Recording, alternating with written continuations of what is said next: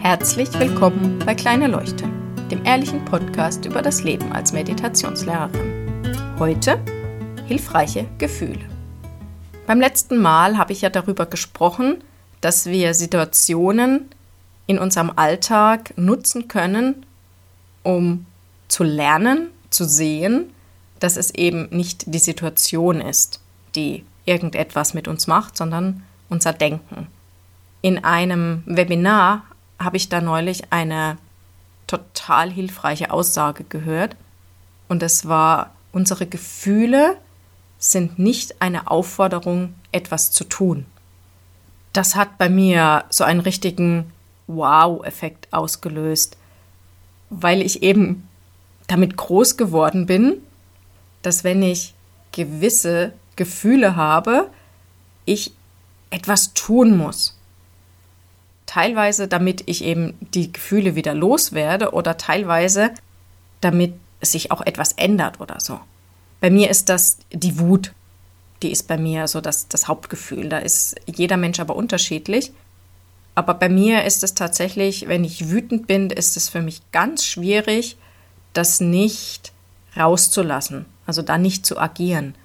Aber Wut ist einfach nur ein Gefühl wie jedes andere auch und es steht aus dem Gedanken heraus, da macht jemand etwas, was ich nicht will, was ich nicht haben will, oder er hat etwas nicht gemacht, was ich haben will. Deswegen bin ich jetzt verletzt oder enttäuscht und da entsteht eben dann bei mir die Wut daraus. Und weil eben diese Gedanken da so verknüpft sind, habe ich dann auch jedes Mal das Gefühl, dass ich da jetzt handeln muss. Also wenn jemand etwas tut, was ich nicht mag, dann muss ich ihn ja stoppen.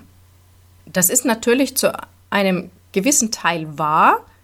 Wenn mich meine Tochter jetzt schlägt, weil ihr irgendetwas nicht passt und sie mich potenziell verletzen kann, dann ist es ja schon sinnvoll, dass ich sie da stoppe.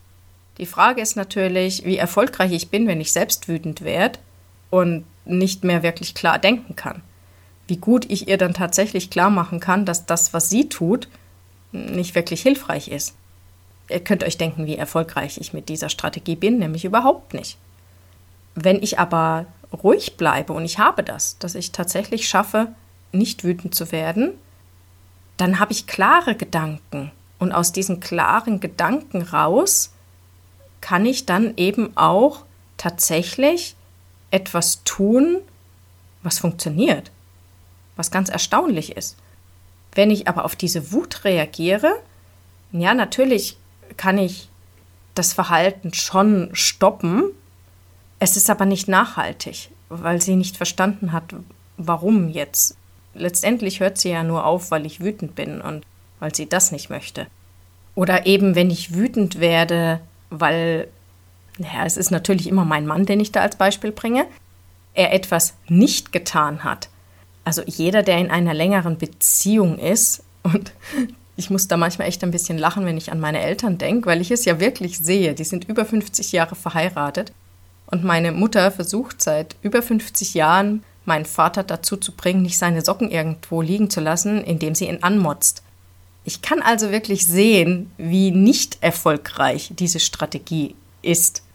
Und selbst hatte ich schon genug Beispiele, dass wenn ich ruhig geblieben bin und es dann später in einem anderen Kontext angesprochen habe, dann hat sich das Verhalten tatsächlich geändert, weil ich den anderen ja nicht angegriffen habe und ihn als blöd oder unfähig dargestellt habe, was ja meistens, wenn man wütend ist, ja durchkommt. Gefühle sind einfach nur ein Zeichen dafür, wo wir gerade mit unseren Gedanken sind. Sie sind aber niemals eine Aufforderung, etwas zu tun. Ob es wirklich notwendig ist, etwas zu tun, kann ich viel besser sehen, wenn ich einen klaren Kopf habe. Und dann sehe ich auch ganz genau, was hilfreich ist. Vielleicht habt ihr auch solche Beispiele, wo ihr eben nicht das Gefühl als Anlass genommen habt, etwas zu tun, sondern aus welchen Gründen auch immer habt ihr gewartet und das, was ihr dann getan habt, war viel effektiver. Und wer Lust hat, darf das auch gerne mit mir teilen.